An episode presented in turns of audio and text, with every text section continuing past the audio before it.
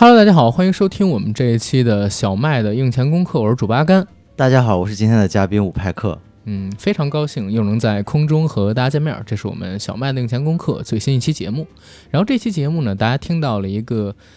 非常性感的男声，对吧？你走开，你你换一个词儿。呃，非常动听的男中音。然后这个男中音呢是来自青年编剧伍派克，也是我的好朋友。今天来参与我们节目的录制，和阿甘聊聊二零二零年的国庆档。那今天我们的节目呢，主要是跟大家聊四部电影，这四部电影呢都会登陆国内的 IMAX 影院。首先是九月二十五号上映的 IMAX 二 D 格式的夺冠。以及九月三十号 IMAX 3D 格式上映的《急先锋》，十月一号 IMAX 3D 格式上映的《姜子牙》和十月一号 IMAX 2D 格式上映的《我和我的家乡》。然后今年的国庆档其实很特殊啊，相比于往年，首先是因为疫情还没有完全的消散，全国的影院虽然已经大部分进行复工了，但其实还有少部分的影城没有向公众去进行开放。值得欣喜的消息呢，是从九月二十五号开始，国家已经开放了百分之七十五的影院座位给观众，距离全面复工又更近了一步，这是算是行业里边一个比较值得欣喜的消息。然后看到这个国庆档的片单，我是自己五味杂陈。咱们今天聊的四部，有三部都是二零二零年春节档本来要上的片子，我都做过节目，然后现在要给大家再做一遍所谓的预热节目，心里边是五味杂陈。今年春节档的这几部热门电影确实是命途多舛啊！嗯，当时比较热门的五部片子，其实有三部都来到了今年的国庆档。除此之外，还有一部《囧妈》，大家已经在春节期间就可以在西瓜视频上看到了。它彻底放弃了院线这条途径，变成了一部网络电影。嗯，还有就是呃《唐人街探案三》，我们可能还要再等更长的时间。上次我做节目的时候，其实已经聊到过了。根据国家部门的统计，说整个疫情期间，大概就是到七月份的时候。然后全国的影院呢是报上来的倒闭了大概四分之一。在过去这俩月的时间里边，其实我真是觉得票房，就是中国大陆的这个票房，没有到达我心里边给出的那个预期。就是我们距离全民的心态复苏还是有一定的距离跟差距。我可能会从另外一个角度看这个问题啊，因为我前一段时间一直在各地。到处玩儿，然后我有在北方和南方的电影院都有看电影。我觉得其实现在电影院的，起码在大城市来讲，它的上座率在逐渐的提高。对对，包括上个月有一些热门电影，即使是比较晚的场次和比较早的场次，还是有很多人在电影院里面看，并不是想象中大家因为疫情的原因，呃，就是很避讳去电影院这件事情。明白，这正好是我想说的点，就是没有到达我的预期，但是。紧接着呢，就是八百上映了之后，直接是打拍了我的一个预期。我还记得我做了一期有关于八百的节目，当时我预测的时候，我特别，呃，不看好，就是八百能超过二十亿的票房。但是现在八百的票房成绩已经好到什么样了，对吧？嗯，已经有超过二十五亿的票房了。然后你说有没有可能到三十亿呢？也有机会，真的也有机会，看他的密钥会不会延期，真的也有机会。就是大众，如果说现在这个情景下，如果觉得这部电影是好电影，这部电影真的能够吸引观众朋友们，那他取得一个好票房其实也不太难。对吧？你说诺兰的信条也是，你说八百也是，你说九月二十五号上映的这个夺冠，啊，十月一号左右上映的《我和我的家乡》、《急先锋》、《姜子牙》这三部电影，今天我们聊到这四部，其实在我看来都是重量级的，而且能吸引大家走到影院里边去看的这样的电影。对，而且这个呃类型非常的多元化啊，古装也有了，时装也有了，动画也有了，动作也有了，是，然后现实主义题材的也有了。集锦的集锦类的电影也有了，对，也有了，也有了，也有了。我看今年 IMAX 呢也做了一个国庆档主题，叫做“大好河山一目看遍”，实际上就是对应着今年国庆档他们主推的刚才我念的这四部电影嘛，对吧？你看夺冠、急先锋、姜子牙、我和我的家乡，我和我的家乡不说了，基本上中国的美景在这部电影里边都有展现，而且是多个导演合作，类似于《我和我的祖国》那样一个合集式电影。而到了万众期待的这个夺冠，它其实更是展现了八十年代，然后到现在为止，你可以说是改革开放这些年，也可以说是。在经济腾飞的这些对经济腾飞这些年，中国人最昂扬向上的几个历史性事件，然后引发出来的一个电影嘛，对吧？嗯啊，你可以讲女排是一个文化事件，而且是新中国历史上边最具有代表性的几个呃体育文化事件之一。这不只是体育文化了，已经是社会标志性的领域之一了。没错，我还记得一六年的时候，当时奥运会女排夺冠，我妈很激动。嗯。然后我妈对郎平还有郎平那个时代的女排成员，她的名字特别深记得，每一个人她都如数家珍的跟我说，说你知道吗？当年郎平跟谁谁谁谁谁谁谁谁拿奥运会冠军，拿了世界冠军，在女排上边。然后当时全国要学女排精神，还跟我们讲这个事。所以确实是有这方面的问题。然后等到后面，姜子牙其实是继承自哪吒嘛，对吧？也是大家对于国产动画的一个期待。而且现在看预告片儿的话，它还是讲了一个跟传统的封神故事并不一样的版本。嗯。而到了急先锋呢，这其实我得说句私心话，就是刚才五拍克我俩聊，其实急先锋可能是我俩最想第一个去影院看的电影，因为我们俩是成龙的影迷。我不能严格意义上，我不能讲我是成龙的影迷啊，但是我一直对他有非常多的期待，是因为我觉得他是呃为数不多的真的推动着我们华语电影也好，中国电影也好，往类型化成熟方向发展的人之一。没错，我们要聊的话，就先从九月二十五号上映的夺冠开始，因为它最早，而且我觉得夺冠应该是今年国庆档的一个票房冠军吧。不出意外的话，嗯，我觉得几乎没有意外，几乎没意外啊。对，更符合现在观众的观影口味，比较稳。陈可辛导演真是厉害，我发现，就是所有北上的这批香港的或者说港台的导演里边，陈可辛导演是口碑跟票房拿捏的最稳，对，最稳的一个。就像你刚才讲的，陈可辛导演他现在是在大陆北上的这些港台导演里面，不管是做监制也好，做导演本身也好。最稳的一个，可是他这一路并不是那么的顺利。他在前面的十几年，其实。做了很多不同的尝试，然后在票房上面遇到了非常多的挫折，比如说早期的《如果爱》，然后武侠，包括他监制陈德森导演的《十月围城》，《投名状》，《投名状》，对他其实尝试了很多的当年看起来可能会爆的类型，然后他用了很多不同的角度尝试了一些新的拍法，但是嗯，没有那么成功啊。《如果爱》应该还算好吧，《如果爱》的票房。当时是撞到了无极。哦，如果爱无极和情电大圣里面三部里面，如果爱的票房是最低的，也是应该是亏钱了的。嗯，在那之后我看过陈可辛老师的一个采访，他说应该是从十月围城之后，他发现啊，就是自己原本想的那条大制作、大投资、大卡司，嗯，这样的方向做出来的电影，可能观众并不喜欢。他自己想，就是当年他在香港是怎么找到成功的？他说他在香港关注到了当时的都市人群，嗯，最容易引起广泛共鸣的问题，时代记忆、时代共振。嗯啊，通过时代共振，然后引发大众对于这部电影的兴趣。然后他当时做了《新代兄战弟》，嗯，金风尘三侠，风对风尘三侠，还有你说的记忆的香蕉成熟时，对，还有后来的甜蜜蜜，对，但有些是他监制的作品啊，是，但其实你可以当成是他作品。这个香港电影本身署名，我就觉得问题很多，我靠。但我们还是严谨一点，对，严谨一点，严谨一点。呃，我个人会很喜欢，呃，类似于 UFO 当时的一些作品，《海角天涯》，有一些会有一些呃社会层面的一些引申啊。当然，集大成者还是《甜蜜蜜》啊。是，哎，我还记得有一个《基佬四十》，我很喜欢。对，是林子祥、林子祥、陈小春他们俩很特别那个电影。对，基本都是小品。没错。等他到了大陆，尝试武侠、投名状这些大投资的片子，相对而言失利一些之后啊，然后他就开始尝试，去寻找八零后、九零后乃至是七零后这代大陆人，就是观影主力人群的时代记忆都有哪些。所以当时做出来《中国中国合伙人》是他的重大转折。对《中国合伙人》这个电影，我们不说其他，单是他复刻的整个九十年代的北京风貌，跟中国的那些风貌，其实还有里面提到的一些梗跟时代记忆。这些是我这辈人，或者说我的上一辈人，八零后、七零后这代人，嗯，他们都亲身经历过的，而且对里面所复刻的场景的还原，嗯，都有非常深的感触。在观看这个电影的时候，对于我觉得他做的非常的认真，然后他自己不是一些表面的去理解或者去再现也好，去复制也好，这些实实在在的东西啊，我觉得他是有一些体会，做了一些选取和一些角度的尝试的。比如说，我们可以逆向的看，他并不是一个生活在中国的人啊，他是。在国外长大的一个香港人，但是他对九十年代的中国大陆的呈现是比较地道的。陈可辛导演拍的我们大陆人的生活，不管是有时代记忆的，还是有当下记忆的，呃，比如说呃，中国合伙人或者亲爱的这样的电影啊，可能大家对内容和表达上有有各种各样的看法，但他表现这个真实的中国这一点，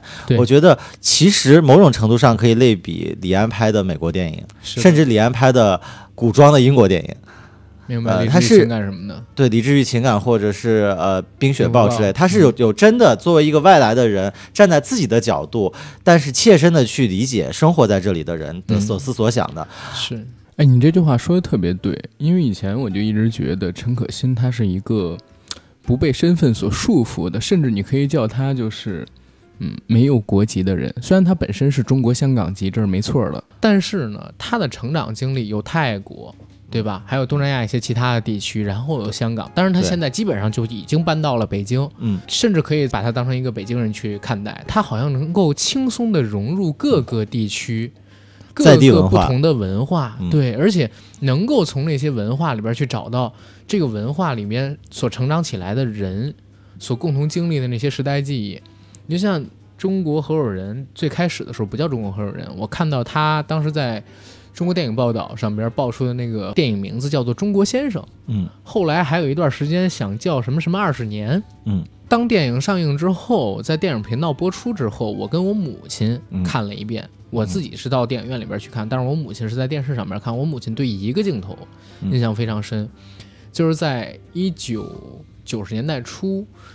两千年的奥运会，我们申请失败了。嗯，啊，那年不是败给了悉尼嘛？然后因为当时，呃，大家都觉得中国能申办两千年奥运会这个几率很大。嗯，我家里边呢还特地买了鞭炮。嗯，当时在萨马兰奇他们说出来的时候，好像是有一点点什么问题，大家好多人都以为是北京。然后申办成功了，所以我爸他们就下楼去放鞭炮了。嗯，但是紧接着就知道不是，是悉尼。嗯，那里边展示了一个筒子楼上把电视从楼顶砸下来的镜头。嗯，然后我妈说，当时那个场景跟电影里边展现的差不多，就是。买的那些鞭炮什么的，你不要说放了，嗯，就是人不把那街上的车砸了，就已经是很好的状态了。那段就非常的还原。然后你看陈可辛老师从那之后，基本上就找到一条路。嗯，你说亲爱的也好，我们现在看到这一部夺冠也好，还有即将要上映的，现在也已经拍摄完了的李娜，嗯，其实都是试图从时代洪流里边找一些中国大众，嗯，我们这代人跟我们上一代人共同的记忆，或者大家关注的那些事，嗯，对吧？而且他特别适合拍这样的片子，嗯，因为你知道。陈可辛导演就是他最大的优点，在我看来，嗯，是在于他拍的片子，第一能让观众觉得不错，嗯，第二呢，他又可以在谁都不得罪的情况下，输出一个符合社会基本价值观的东西，嗯。对你说的这个特别对啊！你往后看他的背景来讲，其实也只有他在这么做。是，大多数人其实是回避你刚才说的那些事情的。嗯，我们不说，不只说香港北上的，我们说整个港台地区北上的导演里面，其实呃比较特别的是，他们在做之前一些他们熟悉的东西。嗯，呃，比较熟悉的类型也好，比较熟悉的风格也好，然后但是他们一定会截取那个脱离现实主义的。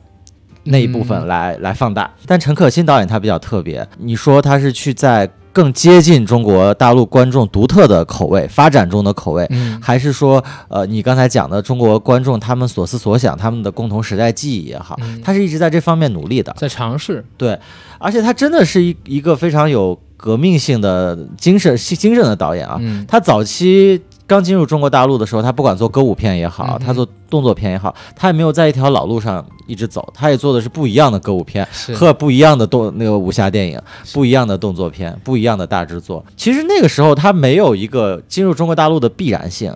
因为他是当时为数不多呃拥有了东南亚市场的香港导演。对，一个是有恐怖片，再有一个就是有一些呃。风月电影，对对对，还有一些就是风月电影，对，就是一些比较嗯，总之它是有海外市场的，而且当时国内就是大陆的这个市场确实不像现在这么大。啊。啊！我记得好像是《阿凡达》那一年，全国才吹响了总体票房破百亿的号角。啊。两千年代初期的时候，大陆的票房真的很低的，我记得最低的那一年是《英雄》的那一年，全国全年只有十亿多一点点的票房，还有一亿多是《英雄》这一部电影，《英雄》是两点五个亿，占了四分之一，单片占比应该不可能再有电影打破《英雄》的记录了。啊，泰坦尼克号那年全国的票房好像有十七亿还是十八亿，所以三点六亿那票房占比也达不到英雄的那个占比。然后我们现在看陈可辛导演，他来了大陆之后，其实说实话，真的是非常有冒险精神，有冒险精神，而且我觉得他还极其聪明。嗯。之前我就感觉，哎，体育片可能说励志片这类型的片子能火，因为我看到当时林超贤做了两部，一部是《激战》，一部是《破风》。哎，《激战》跟《破风》，我觉得都是年轻人应该可能会喜欢的励志电影，对吧？最起码它都是以体育竞技讲励志。但是问题都在哪儿？就是一个是香港，还有一个是台湾的故事，它离这个大陆本土的故事太遥远，没达到我的一个预期，觉得这个片子应该配得上的那个票房成绩应该要更高的。但是你看陈可辛导演，他同样是做运动类的题材，也是做励志类的题材嘛，对吧？然后他现在选择的一个是李娜，一个是中国的女排，然后做成就是郎平，对，其 实就是郎平和以他为代表的那一代中国体育人嘛，对吧？然后现在做成夺冠这部电影，他没上，我都知道这个片子一定好看，或者说票房一定很高。尤其在二十号左右的时候，还有朋友去看了这个电影，跟我说它的质量、成片水准和中国合伙人差不多，但是要比。中国合伙人更燃一些，然后这部电影里边还有几个我比较喜欢的演员，嗯啊，当然巩俐老师我们就不说了，嗯啊，再有一个其实就是黄渤老师，黄渤老师我在看到他的时候，哎呦，我发现真的是好演员，嗯，我第一次发现黄渤老师好演员不是从斗牛，嗯，因为斗牛是我后看的，嗯，我甚至不是在电影院里看的，嗯，我第一次觉得他是个好演员是从泰囧里，嗯嗯嗯，那为什么从泰囧里边觉得他是一个好演员？他这种喜剧的表演方式是我精明。我搞你，但是我最后落到一个比较落的下场，嗯，这样一个方式去让你觉得我这个东西是出彩的、好笑的。他用了这样的一个表演方式去表演喜剧，嗯，跟徐峥也好，跟周星驰大师也好啊，跟金凯瑞什么的比也好，他都是另外一种喜剧风格。因为我自己本身是学曲艺出来的，我以前也学这个喜剧理论，嗯，我感觉黄渤老师的这种表演方式很高明的，但是他在《疯狂的外星人》里边表演方式就完全不是泰囧里边那个表演方式。对。对吧？他用了不同，所以我说他是个好演员嘛。呃，但我觉得他不只是一个好演员这么简单，他是一个好的明星。其实我们学过电影史就会知道，明星其实是一个真正的明星啊，是比演员更难得的。就是他在电影史上留下的位置会更难得的，就是他会留下一个符号啊，呃，比如说那个玛丽莲梦露、詹姆斯迪恩，我们中国的张张国荣、林青霞这样的，他已经不仅仅是一个电影演员这么简单，他是一个电影史上的符号。对，他是一个符号，他可以影响电影类型，影响导演创作。啊。我觉得黄渤有这样的一些潜力啊，我觉得他甚至已经做到了，就是他的人格是一个很特殊的形象，就是接地气但很自信。这个东西其实很少，就大多数接地气就会透露出土的一面啊。我们土打引号啊，我们这个非常那个非常那个中性的聊“土”这个词啊。嗯。但是你土本身就很难产生自信，但我觉得，呃，黄渤的这份自信是特别的到位的，就他这个自信是不卑不亢，是很得体的自信。啊，就是没有一丝自负的感觉，而且他很，他很，他包包括他有一些青岛口音的普通话，嗯，我觉得都很有幽默感。他那个幽默感不是靠贩卖方言来产生的幽默感。有朋友聊到过这个事情，那朋友也是一个导演，他评价黄渤的这种自信是来自于什么？是来自于实在于社会上边经历了太多之后，历经千霜的从容。嗯嗯啊，因为他是跟黄渤本人是认识的。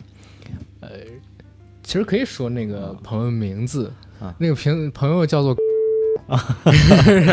那他他经历的应该比黄渤多呀？没有没有，他说他的经历没有黄渤多。呃，因为我我们是在一个酒吧里，不是是在一个 KTV 里认识的，是在以前我领导啊晚上的酒局上边，这个谁谁谁来到了这个酒局，然后跟他聊，我们还聊到了黄渤，他说：“哎，黄渤是老江湖。”然后什么都见过，什么都经历过，什么人都认识。每天晚上走到外面，就是和各个城市的朋友们喝酒。去哪个城市拍片子，去哪个城市拍综艺，就到哪个城市跟朋友们去喝酒。因为在九十年代刚不到二十岁的时候就离开了青岛，跑到。呃，全国各个地方城市去演出、跑江湖、卖艺，还认识当地的黑恶势力，你知道吗？还被当地的黑恶势力骗过钱，骗过姑娘。总之，黄渤老师，你刚才说到的这些，我认为是来自于他实在经历了太多、见了太多的人。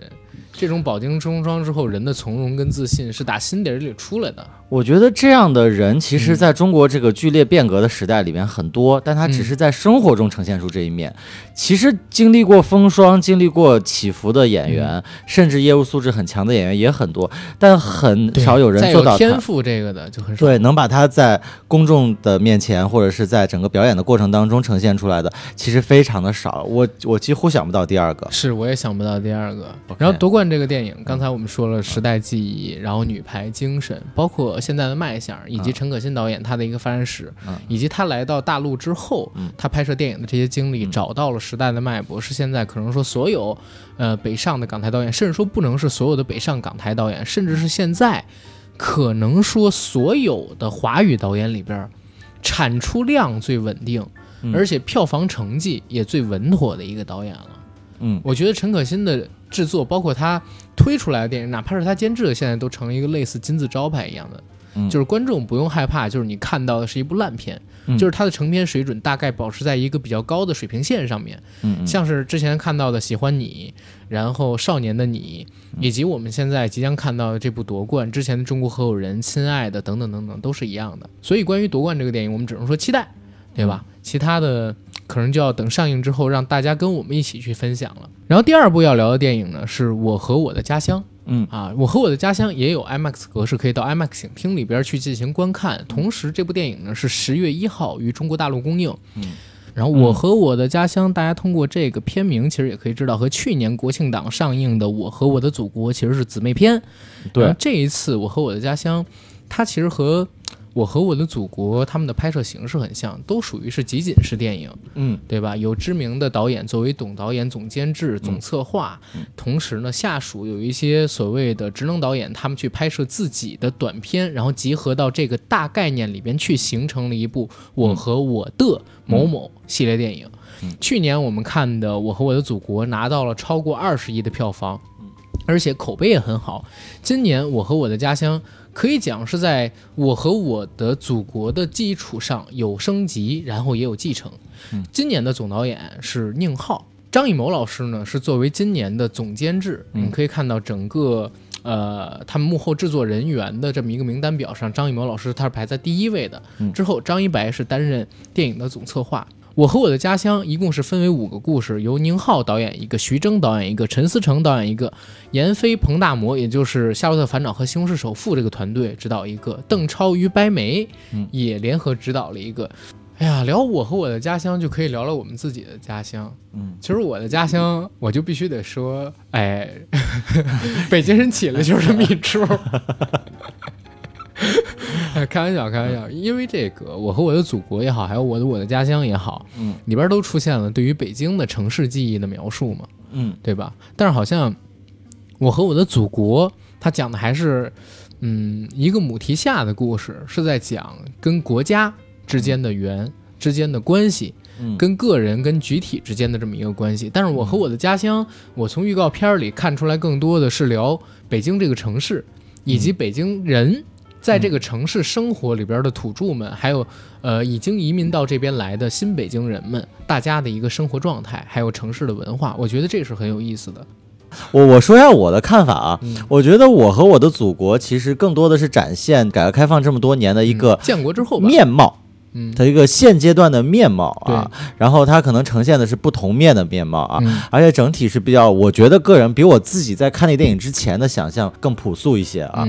反而我和我的家乡，它其实因为我看了这几个片子的大概的呃故事啊，我觉得它讲的是社会发展到这个阶段，比如说贫富呀、城乡之间的一些差距啊。好，我觉得喜剧是最容易以一个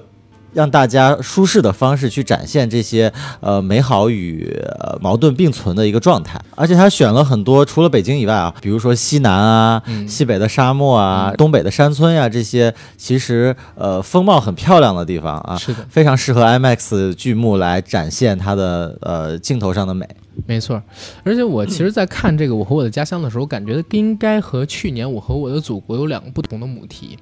就像你说的，去年的《我和我的祖国》，其实它是在聊新中国建国之后。然后在这每一段时间当中，发生的那些代表性的事儿，然后以及背后的那些故事，你像奥运也展示了，第一次升旗展示了，通过描述我们现阶段的生活，甚至想去引起大家对于现在我们这个社会当中可能存在的一些问题的一些重视跟讨论。嗯，这个本身也是一个比较大的命题，因为我在看到预告片里，最起码。邓超、于白眉执导的那个叫《毛乌苏沙漠》，对吧？好像就是你们陕地的。看到这一块的时候，当时里面就讨论嘛，因为一个是干旱，嗯，再有一个是路程的问题，导致他们。呃，在这个故事里边，种植的农作物没有办法运送出去，当地的经济是非常差的。嗯，所以邓超扮演的那个角色，我没有看现在的电影，我只是通过预告展示出来的细节去猜测剧情，应该是要为当地扶贫，嗯，以及脱贫，嗯，然后去做一些努力跟工作的。再到后面，我们看到黄渤老师出演的那个单集，应该叫《天上掉下个 UFO》，对吧？啊，里面出现了陈思诚团队里边几乎御用的几个班底，嗯，像是王宝强，嗯。啊，像是刘昊然，像是佟丽娅，当然那是他老婆嘛，嗯，应该是以川渝地带他的那些地标式建筑啊，包括说风土人情为主去展示，嗯，然后我在看这个电影预告的时候，我其实被三个字儿给洗脑了。就是就是黄渤老师那句 “you you never know”，知道吗？我 真的是被这个词给洗脑了。黄渤老师台词功力真强啊！嗯嗯，今年的国庆档又是黄渤打黄渤。那我其实那个就还是聊回黄渤啊，然后那个。我其实特别好奇，因为他真的演了很多不同样的人啊，然后他又自己总开玩笑说自己是什么偶像派什么的，然后那个我真的好奇啊，他是否有一天真能演个就是类似于偶像剧式的人物，就是真让他演一个都市才俊，他能演吗？通过技强大的技术那个手段，我是指他个人的表演技术手段，然后让他自己呈现出一个洋气的一面。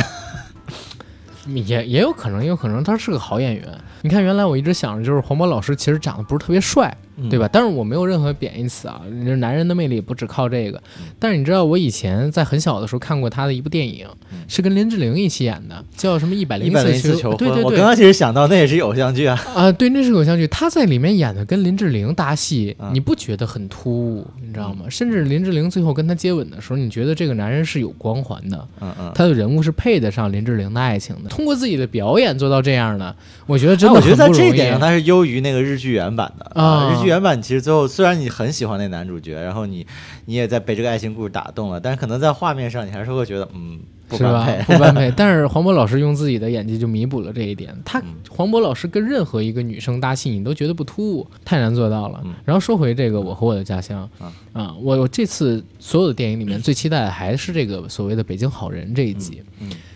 原因其实，在录制节目之前跟你说了，因为我们家就有亲戚。就是干的哥的，我小的时候就经历过，每天放学回家，我父母什么都已经在家做饭了，然后我呢做完作业在外边跑，跟其他的朋友们打闹，然后等到晚上八九点钟都快睡觉了，他爸开着车回来了，嗯，然后一出门跟我爸他们打招呼，可能正在院子里边纳凉呢，等等等等的，嗯，这个时候。你就能看到他的打扮跟这个电影里边的葛优打扮一模一样。葛优的打扮应该是零八年的北京嘛，然后零八年的时候我十五岁，如果是我记忆当中那个时候，应该是零二年、零三年那个时候，跟零八年没差几年，所以他们的打扮差别真的不大，就是一条裤腿免高，一条裤腿不免，下边要不然就是老头鞋，要不然就是白色旅游鞋，头上戴一帽子，而且那帽子上边啊，永远会有广告。因为你不知道他是在哪个街边，就是发这帽子活动上面捡到的这帽子，要不然是什么治泌尿的，要不然是什么不孕不育的各种肛肠医院的广告的帽子就往头上戴。的士司机嘛，永远都是这些所谓广告流动招牌，手里边拿一把扇子，这扇子有事儿扇着，没事儿的时候别的后腰上。揣着。对，不是不揣，别的后腰上直接插在裤子，就是外裤跟内裤中间那个间隙上。啊，这是他们日常的一个生活状态，而且好多这种叔叔都是光头。一见面就跟我们贫，就比如说一见我就是就叫我小名什么乱七八糟的，然后让我叫他叔，让我叫他爸爸什么的，你知道吗？占便宜，然后跟我爸他们打招呼，就是大家呢各种插各种骂，互相这太生活化。当时葛优老师演的那个角色一出场。等他们到这个出租车的那个公司里边，去抽这个所谓的奥运门票的时候，当时那个场景的生活化，一下就让我陷入到我小时候那种记忆当中去了。我身边就存在这样的人，葛优老师当时那个表演就像是我二大爷、我二叔他们从这个银幕里边走出来了，或者说他们穿越到这个荧幕里边去了。这次我和我的家乡里边，葛优老师还是扮演张北京这个角色，啊，然后这一次。他表现的好像是更多的关于北京这个本身城市的故事，还有他作为一个可能生长于上个世纪六十年代到八十年代青年时代的这么一个北京人，在现在二零二零年代，然后处于北京这样一个城市里边所经历的那些故事，我觉得可能会。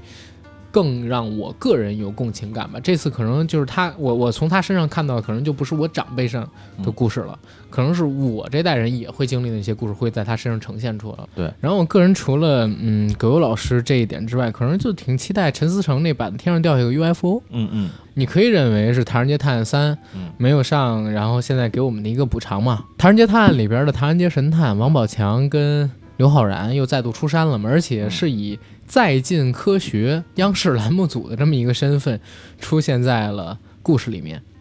而且这个故事本身它也有一定的喜剧色彩跟科幻色彩，但是我不知道这科幻色彩有多重啊，喜剧色彩肯定是很重的。啊，我倒是挺期待陈思诚在这方面的表达。我觉得现在国内这个商业片导演，尤其是类型片的这种喜剧类型片的导演里边，陈思诚做的还是可以的。我觉得他是做了一些呃实验性的，不是实验性的，他做了一些比较特别的呃的。中国比较少的喜剧类型片，其实好莱坞也没有特别多。嗯，其实好莱坞也没有特别多啊。然后他其实做的有点像日本的某些类型的喜剧片，侦探喜剧啊。没错。而且，但是日本那些侦探喜剧也没有真的做到大范围。因为可能他们本身的市场也没有那么大，他没有做一个大范围的一个呃一个类型化的，嗯，升级也好，呃，深根也好啊，嗯，他有点让我想起了小罗伯特·唐尼演的大侦探福尔摩斯那个，我也有想过，但是我觉得小那个，但比那个可能还要接一些魔幻色彩。唐人街探案，如果你说中国的呃大陆的这些电影里边，然后除了动画电影，哪些能做成宇宙？我觉得唐人街探案基本上已经快成型了。对吧，他有做全世界各地的侦探，对，包括网剧里边也在做嘛，已经开始了泰国，然后还有亚洲、日本之类的地方，然后你不见得以后不会开拓出一个所谓的唐探宇宙出来，了，没错，唐探二、唐探三和那个网剧版唐探是联动，是是联动，甚至是共生的，对，它有点像那个《电锯惊魂》中间的其中几集，它其实是从很早的一集就开始布局后面三四集的发展了啊，是是是。尤其其实你可以看到，就是《唐探二》里边的一些彩蛋，它其实是跟网剧紧紧勾连在一起的。嗯，这一块确实国内导演去这么做的非常非常少。大家都说，哎呦，我们要学着什么做一个宇宙出来，真正能构画起来，哪怕是初步构画都没有，除了他以外都没有。你包括徐峥那几部戏，你包括说我们现在看到的，嗯，哎，唯独有一个。可以，就是跟他去比一比的，可能就是光线或者说彩条屋他们现在在做的这个封神宇宙。嗯，对，我们又聊到了姜子牙。对，聊到姜子牙，姜子牙本身也是，呃，封神宇宙里边其中一部嘛。之前我们看到哪吒也是，然后这一次讲的姜子牙其实是延续了哪吒那部电影的美术观以及世界观，但他讲的还是一个。和我们传统当中认知不一样的姜子牙，呃，我其实，在哪吒魔童降世没有上映之前，就已经听过姜子牙这部电影了。如果我没有记错的话，那个时候就只是看概念和他的一些简单的宣传口径来讲的话，感觉姜子牙比哪吒是更。更有吸引力的啊啊！很期待它到底最后呈现的样子会什么样。明白。然后姜子牙这部电影，其实它的上映时间和我和我的家乡是同一天，对，是十月一号上映，而且它是 IMAX 三 D。如果在国庆期间，小孩子们放假，家里边呢又可能说担心疫情等等等等关系，没法带小孩子，然后到其他的城市或者说出国去玩儿。那走到 IMAX 影厅带孩子感受一遍震天动地的 IMAX 动画之旅，其实也是一不错的选择，对吧？对的，因为这个姜子牙，我也是听人说，他其实要比哪吒的故事不是要成人化一点点。对的啊，哪吒的那个故事其实，嗯，还是更幼儿像一些。你现在看到就是通过哪吒啊，然后姜子牙，他的封神宇宙也在逐渐成型。对对对啊，其实这个封神宇宙相比于我们之前看到的，就是《西游记》系列，其实说实话更繁复一些，对，而且你知道，可延展性更强《。西游记》系列我都已经啊看过太多的影视作哎，品了。问题是，问题是，《西游记》宇宙几乎没有做好的，对，几乎没有做好的。呃，除了那个我们之前说《大话西游》，《大话西游》很孤孤立的一个作品嘛。星爷那两部，其实我觉得还凑合了，也还啊凑合。但是除了这几个，真的不行。啊现在只能期待就是下半年开拍的那个中美合拍的《西游记》了。嗯，就我合拍谁啊？那个对啊，你有期待吗？感觉这个片子从我小时候就在说 好莱坞要拍《西游记我记得我可能初中时候就就看见新闻上在讲这件事情下。半年就拍了啊啊，明明年上半年就拍，因为已经下半年了。好嘞，对，明年上半年后年就做他节目了，真是的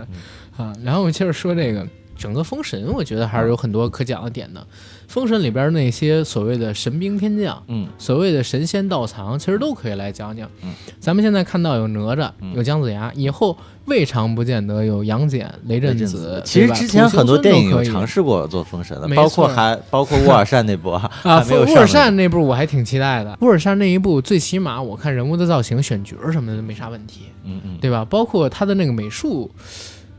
其实我觉得也还好，对吧？我觉得他呃和呃你刚才说的周星驰的两部《嗯西游》是有呃同样的思路的。嗯比如说我们之前闲聊的时候聊到，我说那个《西游》它是在重新定义中国电影的妖，嗯呃因为我们大多数中国的神话电影过往在表现呃妖怪或神仙是以这个戏曲为基底的，而不是以呃比如说《西游记》原著里面讲的更有动物性的妖啊。来这么做的。然后我觉得，呃，乌尔善的封神，从我现在看到的物料来来看的话，我判断他可能是把神仙当人拍，啊就神仙是有人性的，神仙不是那种就是完美的一个形象，嗯，然后穿的很华丽的衣服，像戏曲表现的那个世界一样。嗯然后很美，然后整个节点都非常的浪漫主义色彩。我觉得他是在去这方面的东西，他是把在神仙当人拍。我觉得呃这个东西可能跟周星驰的《西游》有一些不谋而合的思路的。地方，对。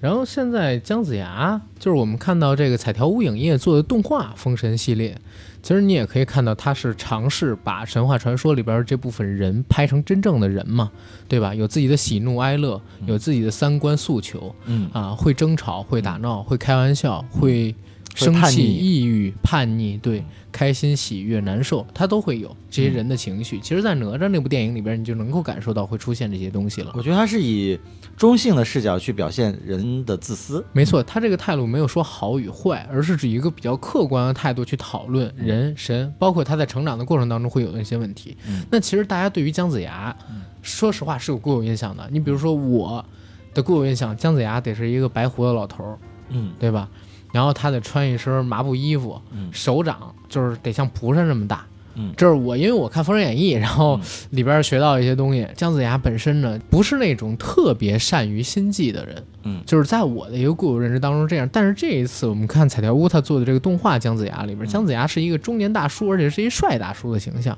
嗯知道吗？这就有点突破我以往的认知，嗯就像是当年看到这个哪吒里边的太白金星一样。嗯太白金星，你让他去演猪八戒，绝对是没问题的，嗯而且是本色出演。嗯，但是这里边的姜子牙跟之前我们看到的太白金星都相比于传统的这个封神里边的人物，嗯在造型上边就做了一个新的升级，就是为了打破新的尝试吧对对对，嗯新的尝试就是为了打破我们对于他的一个固有认知。嗯因为一旦你陷入到原有神话的这么一个故事里边去，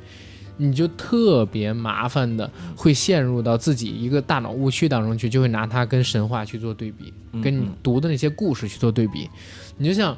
我，我现在还认识一帮朋友，觉得哪吒他们之所以不喜欢，就是因为他叫哪吒。他们拿去跟七十年代的那部《哪吒闹海》比了，那就会有问题。你要把它当成一个独立的 IP 去看，而且这个故事甚至是本身的世界观只是有，呃，封神，它的色彩、它的基础元素，还有它的基础设定，但是本身你要把它当成一个新的故事、新的世界去理解嘛。然后彩条屋他们本身做嗯，这个所谓的动画系列我还是挺期待的。我们先不说别的，这部《姜子牙》呢是由程程和李伟共同执导的，然后导演程程其实曾经是美国梦工厂里边的工作人员，然后他当年也曾经凭借一部叫做《天外有天》的短片动画短片啊。夺得了第四十一届的美国学生奥斯卡银奖。然后导演李伟呢，也是在之前参与呃，对，魁拔美术，而且之前他还参与过我们小时候看的那版《宝莲灯》，嗯嗯。啊，还有就是前两年的《大鱼海棠》，上海美术制片厂，上海美术制片厂的那个《宝莲灯》，然后也参与过《大海大鱼海棠》，就是作画的功底上边肯定是没问题的。而且我觉得，既然基础的世界观已经架构住了，然后它又是一部三 D 的动画电影，三 D 的动画电影。你其实想让故事出错也挺难的，你知道吗？明白。因为如果你只做简单叙事的话，你想把它做错了很难。嗯，你像哪吒，其实讲了也是一个比较简单的故事，嗯，对吧？但是因为它其他各个层面上面没有什么明显的短板，嗯，它是一部全部所有方面都在及格线以上的电影。其实大众我觉得对国产的动画电影应该稍微宽容一点，或者说优待一点。你比如说我。他如果能交给我一个全方面都及格的片子，我可能就给他七十分到八十分了。因为国产的动画电影人实在太难了，包括国产动画也太难了。最近这二十年吧，我们看到的都是什么？新大头儿子、小头爸爸，呃，雷锋的故事、汽车人总动员，呃，史前一万年。尤其是在目前国内依旧有很多人认为，只要是动画片都是低幼的这么一个情况下，像封神也好像大圣归来也好，他们这个系列的作品就显得更加的尤为可贵。所以我自己本人是对他有优待的，他可能给我交一六十分的东西，在我心里边就值七十分，因为我知道我们国产动画太需要有人才去从业，太需要有人花钱去资助，太需要市场给他们一点好的反馈了。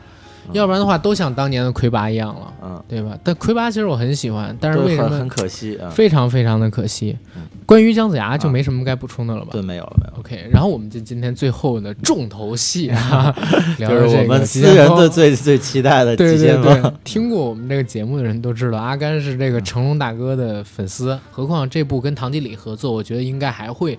超出大家的期待。我觉得应该还是 OK 的。因为你看，他们从最早的像是简单任务、超级警察，然后红番区、神话，包括十二生肖，其实做的都还可以。然后之前的功夫瑜伽，应该是成龙他近几年纯成龙风格的动作喜剧里边，嗯，功夫瑜伽算是最好。我说最近五六年以来啊，然后因为英伦对决它不算纯的成龙的功夫喜剧嘛，那个就不算，应该是最好的一部。你刚才提到了一个词儿，就是纯的成龙电影。我的理解是，它比较。熟悉的团队，然后以他自己为中心作为创作呃基础、创作起点的这样的电影，其实，在观赏性上是有一个非常高的基础点的。就如果你是抱着看一个开心的电影去电影院的话，你基本上是不会失望的啊。我其实认可你那个观点是在哪儿？如果是成龙，包括他熟悉的团队去制作一部时装动作喜剧。就是纯成龙风格的那种电影，也能提供一个不错的合家欢的观赏的标准。嗯，所以这部戏换成了唐季礼导演，我也觉得好一点。嗯，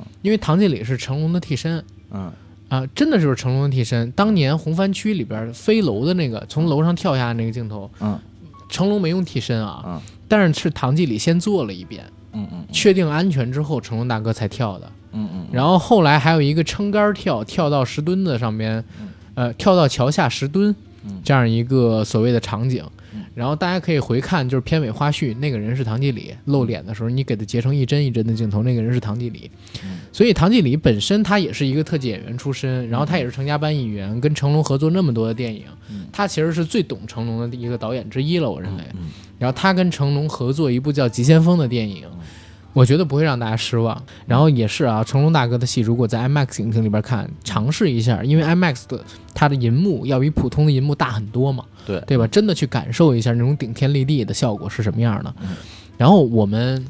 觉得今天的节目可以到这儿了吧？嗯，对吧？再重复一遍，我们今天预告的四部电影，一部呢是九月二十五号上映的《夺冠》，一部是九月三十日上映的《急先锋》，另外两部呢是十月一号上映的《姜子牙与我和我的祖国》。这四部电影呢都有 IMAX 格式，希望大家在正式上映之后走进 IMAX 影厅，去度过一段美妙的观影经历。然后就是我们今天节目最后的抽奖环节。互动参与方法如下：一、订阅本专辑；二、在本期节目下方以井号 IMAX 井号为开头，在评论区写下你国庆节会首选哪部电影以及理由。三、小麦将于二零二零年九月三十日选出十个优质评论发放的优厚 IMAX 专属观影礼包。如果您收到中奖通知后七天内没有回复，则视为自动放弃。在之后，我们 IMAX 电台呢也建立了官方的微信粉丝群。如果您想加入我们的粉丝群，请按照以下方式进行添加。加入群后，可以在第一时间知晓 IMAX 的相关影讯，同时在群内也有观影招募、影票赠送、衍生品赠送等多种福利的发放。加入方法就是添加我们管理员微信 IMAX Mini 麦，著名电台粉丝，他通过你好友申请后就会拉你进群。以上信息我都会写在本期节目的附属栏里，欢迎大家添加我们。然后祝大家国庆愉快，中秋愉快，谢谢大家。最后，希望大家能在国庆期间走进电影院，感受一下 IMAX 大好河山一幕看遍的视听体验。祝大家国庆中秋快乐！